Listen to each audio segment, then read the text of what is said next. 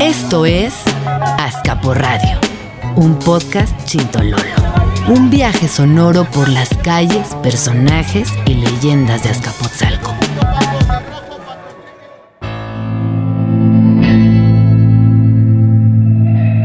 Llegamos aquí hace miles de años. Sobre este suelo se construyeron antiguos barrios que hoy esconden fantasmas, espíritus y almas perdidas, brujas, charros y hasta la mismísima llorona.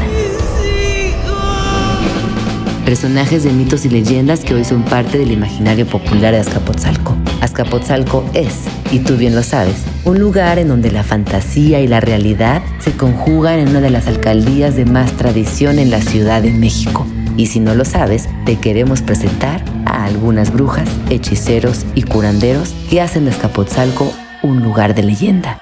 ¿Nos acompañas?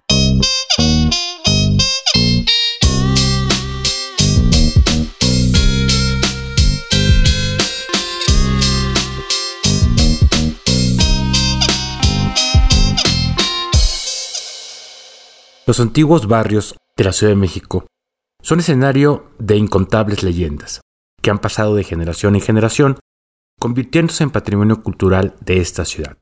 Azcapotzalco se distingue por ser escenario de algunas de ellas. Mamalinche, La Llorona, el espíritu de Cuauhtémoc encarnado en la famosa curandera conocida como Pachita, ahuehuetes que representan tatuanis y brujos que cuidaban el espíritu de los habitantes del lugar, y nahuales que brincaban de rama en rama hasta evaporar su fuego en la oscuridad de la noche, han sido inmortalizados en las historias que ahora se escuchan entre los barrios y las colonias de la alcaldía. Hoy en día estos mitos y leyendas se suman otras historias más recientes de fantasmas y ánimas que se desplazan entre panteones haciendo travesuras y espantando a los que transitan por la avenida San Isidro. ¿Quieres conocer estas historias? Acompáñanos a escucharlas. Mi nombre es Vidal Llerenas. La brújula. Un pequeño chapuzón en la historia de los pueblos, barrios y colonias de nuestra tierra. Estás escuchando Azcapo Radio.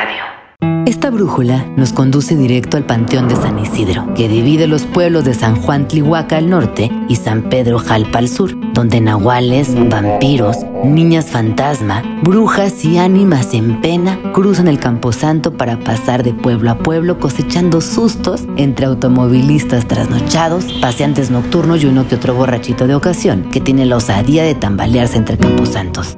San Isidro está rodeado de otros panteones como el de San Pedro Jalpa, un panteón chiquito al pie de la rectoría de San Pedro Apóstol, a donde cuentan los mayordomos de la fiesta patronal que un buen día se apareció una mujer huyendo de una jauría de bestias, para luego encenderse en fuego y volar por los aires.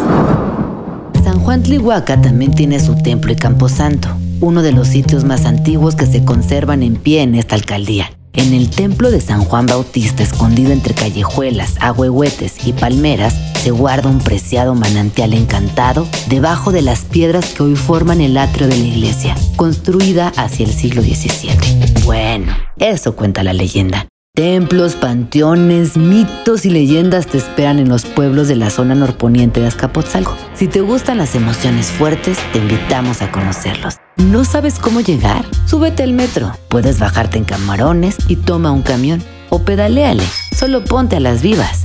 No se te vaya a atravesar el niño del triciclo.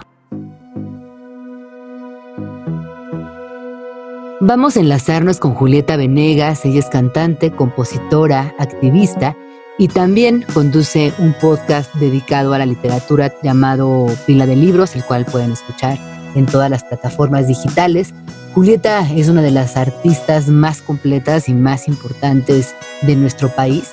Desde hace varios años vive en Buenos Aires, Argentina, y vamos con ella a platicar acerca de las brujas y su vínculo personal con este poderoso personaje de la historia. La mujer debe ser bonita, se mira y se toca y no dice nada.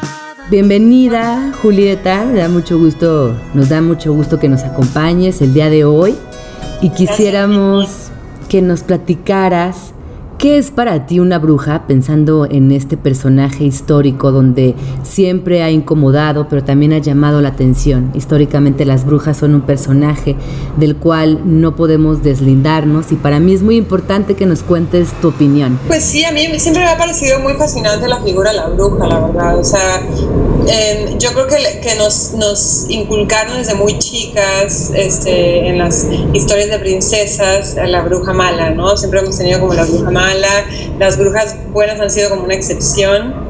Este, y yo creo que, que a través del tiempo va transformándose siempre como esta figura porque finalmente lo que representa es bien importante, ¿no? Representa una mujer transgresora y una mujer que se sale de la media. O sea, finalmente ahora pues se habla mucho de que las mujeres que eran quemadas por brujas eran mujeres, digo, que simplemente no eran obedientes y al final de cuentas siempre se nos ha obligado a las mujeres a, a una obediencia total este, en, todo, en todo sentido, ¿no? En el catolicismo, en la sociedad, en todos lados. Las mujeres siempre, siempre en la historia, ¿no? Está como bien visto eso, o sea, bien como estudiado. Y a mí la verdad es que me, me, parece como también bien interesante como este, este choque entre la medicina alópata y el, la figura de la, de la, mujer.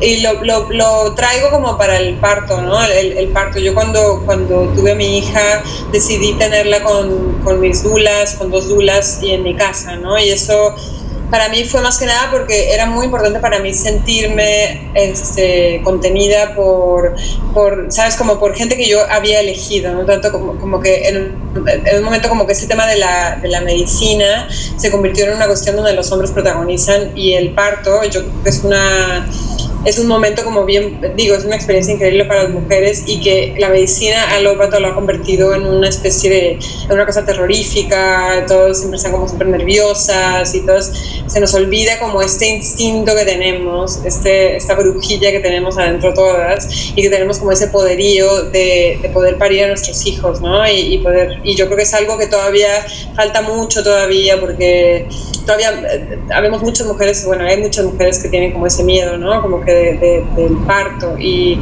el parto es una cosa como tan mágica y para mí todas las mujeres de alguna manera somos brujas en eso, o sea, todas tenemos esa posibilidad y ese poder y, y de alguna manera lo arrebatan, ¿no? Con, con, toda esta cosa que da vueltas alrededor de, de la maternidad y todo eso, ¿no? Entonces digo, eso es nada más como un ejemplo, pero también pienso mucho como en, la, en digo, como ese de, la medicina, ¿no? Pero a mí me, me parece súper atractiva la figura de la bruja, más que nada porque yo creo que ahora a todas nos toca como conectarnos con esta cosa que no va este, necesariamente ligada a la figura, digamos, como patriarcal de la mujer, ¿no? Desde la manera en cómo en como lo que dice Rita Segato como lo, lo, que llama Rita Segato el error inicial, ¿no? que es como el error cuando a la mujer se le, se le, se le puso como la pecadora original, ¿no? o sea, en la figura de Eva, eso se me hace como súper interesante. Entonces, digo, hay que como que siempre volver a releer la, la figura, saber quiénes eran estas mujeres que eran quemadas en, en, esa, en esas épocas y saber cómo lo que podemos, además como ahora, cómo podemos como traerlo a este momento, ¿no? en donde más que nunca cada vez más siento que, las mujeres estamos como despertando un montón a, a, todas estas cosas que siempre dimos por hecho y aceptadas y, y ahora nos toca como cuestionarlas y una de ellas es esta figura de, de las brujas. Hoy en México hay una gran tradición de brujas, de chamanas, de hechiceras, del remedio casero, como tú mencionas, la medicina. ¿Tú recuerdas o, o, tienes rastreado algún mem alguna memoria de tu adolescencia, de tu infancia, donde ya te llamaba la atención, donde ya estabas eh, consciente de que esto vibraba a tu alrededor? Digo, yo crecí en, Tijuana, en una familia como muy conservadora, digamos, cuando era chica, yo creo que encontraba en, en, en la música y en la literatura eh, como personajes que se salían de la media y que se salían de la o sea, siempre me, pare, parecía como, yo, yo digo, yo estudié piano clásico y cuando empecé a escribir canciones tenía como la sensación de que me estaba faltando más figuras femeninas, ¿no? Más mujeres, así como... Y apareció por ahí Kate Bush, y apareció Kate Bush, que a mí Kate Bush me parece como una bruja, o sea, me parece como un personaje bien única, no tiene, este, no tiene como, como justamente ella me parece que siempre desarrolló mucho como esta estética femenina. Pero en la medicina, yo noto siempre como que la, la típica, ¿no? Las abuelas, los remedios de las abuelas y, y este entonces eso, eso sí, siempre, siempre estuvo ahí, pero como que no había en mi familia alguna, alguna referencia hacia una medicina que no fuera la, la Yo realmente descubrí este digamos, como una, una manera, tanto la alimentación como, como la, la, medicina, como todo, más adelante, como en mi vida adulta, fui como conectándome con maneras más naturales de, ser, de, pensar, de estar, de alimentarme, de todo. Y, este, y eso fue, y, extrañamente, yo, yo creo que, que la, una de las personas que es mi referente, una de mis referentes no es mujer, pero es una especie de grupo, es, es alguien que se sale completamente como de la media de la medicina, es alguien que va como una, tiene una visión muy especial sobre la alimentación y la medicina que a mí me atrae un montón. Oye, y pensando como en las brujas, estas brujas de la literatura o brujas de la historia, ¿quién es tu bruja favorita, Julieta? Pues a mí siempre me gustó mucho la, la bruja buena de, del mundo de Oz. O sea, digo, porque a mí las brujas malas empezaron como a perder credibilidad para mí, ¿no? O sea, como que sea porque siempre, como que, ¿por qué esta mujer tan mala? O sea, ¿quién es tan mala? O sea, ¿quién quiere envenenar a una persona? ¿Quién quiere como ser la más linda? O sea, encima eran como súper maravillosas y vacías, ¿no? Como que las, y yo me, me refiero como a las brujas de Disney. Pero realmente como que yo creo que ahora más bien yo veo brujas en, mujeres que admiro. Para mí, Rita Segato es una especie de bruja, como una visionaria de, del lugar de las mujeres. Este Patti Smith para nuestra bruja, una poeta alucinante, super punk, super... Ay, sí, pensando como en Rita Segato, en Patti Smith. A mí también cuando pienso, por ejemplo, en, en María Sabina, que me encanta esa mujer ¿no? Como en otra, en otra, en otra línea de brujas. Oye, y por último, quiero hablar también de tu nueva rola que ha sido como un fenómeno. Creo que vino a, a responder a muchas preguntas. Eh, es una canción que a muchas mujeres nos representa. Y hoy, a varias semanas de que esto surgió en México, ¿cómo te sientes a la distancia con esta canción? Que imagino que también para ti ha sido muy poderosa y que a todas nos dio muchísimo. Gracias. Qué La verdad es que a mí, a mí me, yo tenía la necesidad de escribirla y tenía la necesidad de mandar ese mensaje, ¿sabes? Porque no sé, yo como que, como que las canciones son, siempre han sido como mi manera de, de expresar las cosas, las inquietudes que tengo. Y, y, cuando vi que empezaron las marchas en México me emocioné un montón, porque las marchas de mujeres, o sea, empezaron, yo, yo vivo, en, digo, vivo acá en Argentina desde hace un tiempo y acá en Argentina, o sea, hay mucha como, eh, la gente es muy comprometida, o sea, salen mucho a la calle a expresar todo, toda su rabia. Y pero yo cuando empezaron a salir las mujeres en México me emocioné mucho, me llegó mucho más, porque yo sé lo que es ser mujer mexicana, sé lo que es tener miedo. O sea, yo, yo vivo, yo viví siempre con ese miedo, desde muy chica, salía a la calle, no, querer no llamar la atención. O sea, yo sé lo que es eso. Entonces, me, no sé, me, me, como que se, me, se me, explotó la cabeza y se me abrieron un montón de, de, posibilidades. Y luego cuando vi que se reducía el tema a una de, de o sea, cuando vi cómo, cómo, cómo se deformaba, digamos, lo que yo había visto con lo que estaba viendo en los medios de comunicación, me frustró un montón y dije, ¿sabes qué? No sé, lo, lo, escribí porque lo necesitaba, o sea, no, no sé, fue como con el corazón más que con la cabeza y hay que empezar a decir las cosas, hay que empezar a mandar esos mensajes en todos los lugares y espacios que tengamos y, y si yo lo hago escribiendo una canción, que alguien más lo haga, este, como tú, como lo estás preguntando ahora, que hablemos de este tema de las mujeres, que hablemos de la violencia de las mujeres, que no dejemos de hablar del tema, que lo pongamos en todos los lugares que podamos. Y yo creo que en ese sentido es la, la manera en que vamos a poder lograr que las cosas empiecen a cambiar, ¿no? O sea, que que empezamos realmente como a eso, a ocupar todos los espacios, a cuestionar todo, o sea, y, nada, yo creo que en ese sentido, pues, nada, fue como mi granito de arena. Y, y por último, eh, quisiera antes de irnos agradecerte, por supuesto, por tu tiempo y también estas reflexiones que hemos tenido acerca de de esta situación de, de, encierro, de estar en casa, que también eh, han sacado cosas muy positivas, hay días con menos ánimo, pero bueno, para que todos los que nos están escuchando que sepan que a todos nos pasa, ¿no, Julieta? Sí, totalmente. O sea, yo la verdad es que también voy yo al principio como que me congelé, o sea, no, no, entendía, no entendía cuánto iba a durar, no entendía qué estaba pasando. Me tomó un rato, me tomó unas semanas como emocionalmente, digamos, como procesarlo, o sea, me, me, quedé como trabada y luego vi que todo el mundo como que seguía como en redes y dije, wow, qué qué rap, o sea, yo, yo siento como una gran necesidad de reflexionar sobre esto un montón, o sea, lo que está, lo que está pasando. Por un lado, aprovecharlo para, digo, es algo que todo el mundo queríamos, decíamos que queríamos, queremos tiempo, queremos tiempo, nunca lo tenemos, nunca lo tenemos. Y, claro, obvio que está, que para, unas, para algunas personas es muy diferente como se vive para otras, ¿no? no lo vivimos todas las personas iguales porque también es el tema económico que es muy fuerte, o sea, muy fuerte lo que, lo que sucede cuando una persona está viviendo al día o está en un empleo informal, lo que sea, es muy diferente a una persona que digamos como que puede sostenerse con otros trabajos o que, está, se puede buscar la vida, lo que sea, ¿no? O sea, cada quien tenemos como eso, pero yo creo que también hay que hacer como una reflexión que va más allá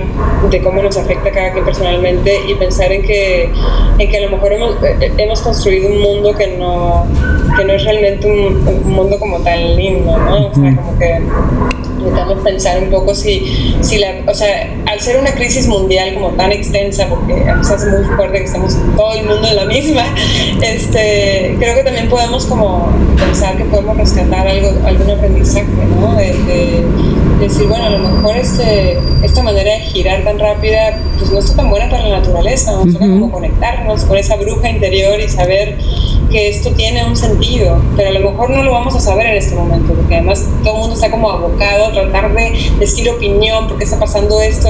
Yo la verdad es que creo que hay que como pausarlo y vivirlo un poco, y dejar que nos atraviese y dejar, dejar, dejarnos, no sé, ver qué no nos pasa. O sea, yo la verdad es que cuando empezó todo esto, yo tenía años queriendo meditar y empecé a meditar y yo creo que es algo que le recomiendo a todo el mundo. O sea, empezar a meditar porque realmente ahorita como que hay que empezar a bajar un poco la cabeza y sentir, sentir esto y ver como, digo, y esperar, porque no podemos hacer otra cosa, tenemos que esperar de todas maneras, o sea, y si no, te vuelves loco. Claro, sí. Pues muchas gracias, Julieta, muchas gracias, Brujita, por estos minutos. Te mando un beso y nada, todo el agradecimiento.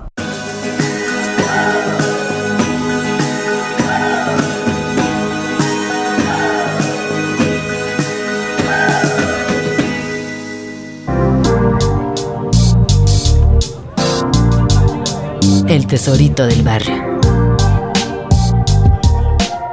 Brenda Lozano, escritora. Para mí las brujas son mujeres que de alguna forma se rebelaron o son rebeldes a un sistema impuesto como puede ser una mujer que decide no tener hijos o una mujer que decide no tener pareja o cualquier forma de rebeldía en un sistema sobre todo heterosexual, patriarcal, porque son justamente mujeres que son libres y también creo que hay una cosa con el juego y con la diversión, ¿no? O sea, estos aquelarres, como todas estas figuras de las brujas que son mujeres pasándose la bomba, creo que también tiene mucho que ver con eso, ¿no? Bueno, mi bruja favorita son varias. Este, yo creo que las primeras, como con las que crecemos, ¿no? Cuando somos niños, creo que la figura de los monstruos, del miedo, del terror, porque ahí depositamos muchos de nuestros miedos adultos, ¿no? Y, las, y las brujas, que puede ser desde la vecina, ¿no? Que tiene siete gatos y vive sola, hasta la llorona, ¿no? A mí me acuerdo que me decían mucho que, que, me iba a llevar la llorona y a mí me daba terror escuchar ese, ese grito. O la primera vez que vi, por ejemplo, la sirenita en el en pantalla, me acuerdo que me daba terror, ¿no? Cuando salía Úrsula, que es el pulpo gigante. Y más que terror, me caía bien. O sea, había algo, hay, hay algo en esas figuras que me parece más interesante, ¿no? Menos ñoño que, que las buenas, como el guasón, ¿no? Que creo que es mucho más interesante que Batman en muchos sentidos. Y creo que ese lado mal, así como nuestro lado también oscuro o nuestros miedos, son a veces más interesantes que lo que nos hace feliz, en la medida en la que es analizándolos o, o pensando en ellos que realmente podemos llegar a ser felices, ¿no? Pero bueno, no sé si ya estuvo muy volado eso. Esto es Personajes Emblemáticos, el paso de algunos personajes que cambiaron la historia en el arte, la cultura y la historia de nuestro país, desde Azcapotzalco para el mundo. Pachita, curandera, chamana, cirujana psíquica y encarnación de Cuauhtémoc. Pachita tomó un cuchillo de mote que yacía al lado del cuerpo vegetal de una niña de 10 años. Observó detenidamente el cráneo, lo tanteó con sus manos, seccionó el cabello lacio y negro en dos partes para poco a poco acercar el filo del cuchillo y enterrarlo lentamente en la mollera de la niña. Abriendo el compás de sus piernas y sujetando la cabeza de la niña con fuerza sobrenatural para su edad, las manos de Pachita empezaron a cortar el cráneo de la niña mientras los chorros de sangre inundaban la habitación. La hemorragia paró cuando entre sus manos sostuvo un pedazo de la corteza del cráneo y le lanzó su aliento para después colocarlo de nuevo en la cabeza de la niña como una pieza de rompecabezas. Cuando la operación terminó, doña Pachita colocó vendas y curaciones en la herida se sentó al centro del cuarto y liberó con profundas exhalaciones al espíritu que la sometía al trance a través del cual curaba con las manos. Finalmente, la niña, después de tantos días sin voluntad, sonrió. Doña Pachita fue una célebre curandera que atrajo la atención de numerosos estudiosos de fenómenos paranormales y de medicina alternativa, como el mismísimo Alejandro Jodorowsky, quien afirma haberse sometido a una cirugía con ella, o el psicólogo y científico Jacob Greenberg, quien escribió un amplio volumen sobre la curandera titulado Las manifestaciones del ser, en donde describe minuciosamente las sesiones espirituales que vivió junto a Pachita. Pachita era considerado un chamán. Ella aseguraba que el espíritu de Cuauhtémoc, último emperador azteca, poseía su cuerpo y la guiaba para realizar cada movimiento en las operaciones, las cuales denominó como misiones planetarias de la direccionalidad y la modificación del hipercampo. La casa de Pachita se encontraba en la Colonia Arenal, aquí en Azcapotzalco, muy cerca del Hospital de la Raza. Tenía una fachada aplanada con cemento y un zaguán blanco en medio de los casi 10 metros de ancho que conformaban el terreno. El patio nunca estaba vacío. Las gallinas y los cerdos caminaban entre la fila de gente que esperaba su turno. La sala de operaciones se encontraba al fondo, después de varias habitaciones en obra negra. Ahí nunca se prendía la luz eléctrica. Ya dentro de la sala se podían entrever varias figuras de un hermanito, como Pachita se refería al espíritu que la poseía durante sus operaciones. Pachita cuyo nombre real era Bárbara Guerrero, curó milagrosamente a numerosas personas clínicamente desahuciadas, pero a ella le alcanzó la muerte un 29 de abril de 1979. A continuación, podrán escuchar en voz de Rocío Cerón un escrito dedicado a las brujas que justamente desarrolló para este podcast. Rocío nació en la Ciudad de México en 1972. Es poeta, ensayista y editora. Vamos a escucharla. La presencia de mujeres desde hace milenios dentro del ámbito de las prácticas rituales ha sido fundacional e iniciática. Desde la misma idea de la fecundidad o la gestación hasta la construcción del símbolo mismo de vida, las mujeres en diversas culturas han creado dimensiones mágicas que van desde la sanación psicocorporal, la cura de enfermos a través de rituales o el uso de medicina natural y la magia simpática. Fenómenos mágicos que mueven creencias y principios socioculturales, mismos que irrumpen y modifican la fe y sentido de las vivencias personales y colectivas. La figura de la hechicera impacta en las creencias de una comunidad y en su dimensión psicosomática. La repetición del ritual y la transformación que se hace en este Pensemos en las curas de una sonadora como Pachita, famosa curadora mexicana de la Ciudad de México, ofrecen a la colectividad un estado de trance, de llamado iniciático que saca del ámbito de lo normalizado y cotidiano para llevar a los participantes a un estado fuera de la conciencia. La hechicera o sanadora acciona y abre, es decir, es una abreactora que permite la posibilidad de transformar desde una enfermedad o mal hasta una situación o destino. Es un cambio tanto físico como emocional y espiritual o afectivo. Lo decisivo es la creencia que se tiene tanto en la hechicera como en sus posibilidades de curación. Si el enfermo o enferma cree en el poder sanador, si él o ella tienen esta fe como la sociedad a la que ésta pertenece, habrá una sustanciosa relación de causa y efecto.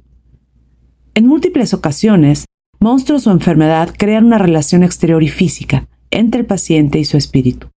Las hechiceras, sanadoras e incluso demiurgas, en su capacidad de generar nuevas posibilidades de mundo, dan a esos estados afectivos y psicosomáticos una posibilidad de purificación y transformación. Es a través del lenguaje, del lenguaje ritual y poético, como diría Julia Cristeva, que la relación de significante y significado y su materialización en el cuerpo propio y el contexto personal cambian, mutan y finalmente sanan. Desde hace milenios es esta expresión, ritual, verbal y de energía, lo que podría radicalizar hasta la propia sanación y cambio y desbloqueo del proceso fisiológico. Ahora, algunas recomendaciones antes de irnos. Visita la glorieta de los ahuehuetes en San Juan Tlihuaca y pon atención. Tal vez alcances a ver alguna bola de fuego brincar entre los árboles. Te recomendamos también, ya si andas por acá, conocer la iglesia de San Juan Bautista en el pueblo de San Juan Tlihuaca, uno de los tesoros escondidos más antiguos de nuestra alcaldía. Si eres de los que les gusta el misticismo y las historias de fantasmas, te invitamos a recorrer el Panteón de San Isidro, que en una extensión de un poco más de un kilómetro guarda historias que nos ayudan a dar rienda suelta a la imaginación. Esto fue Azcapo Radio. Muchísimas gracias por quedarse con nosotros. Esperamos sus comentarios, historias o cualquier cosa que nos quieran compartir en arroba Azcapo Radio. Ahí nos pueden encontrar. Mi nombre es Gina Jaramillo y fue un placer acompañarlos. Nos escuchamos muy pronto. Pásenla bien. Azcapo Radio, un podcast chintololo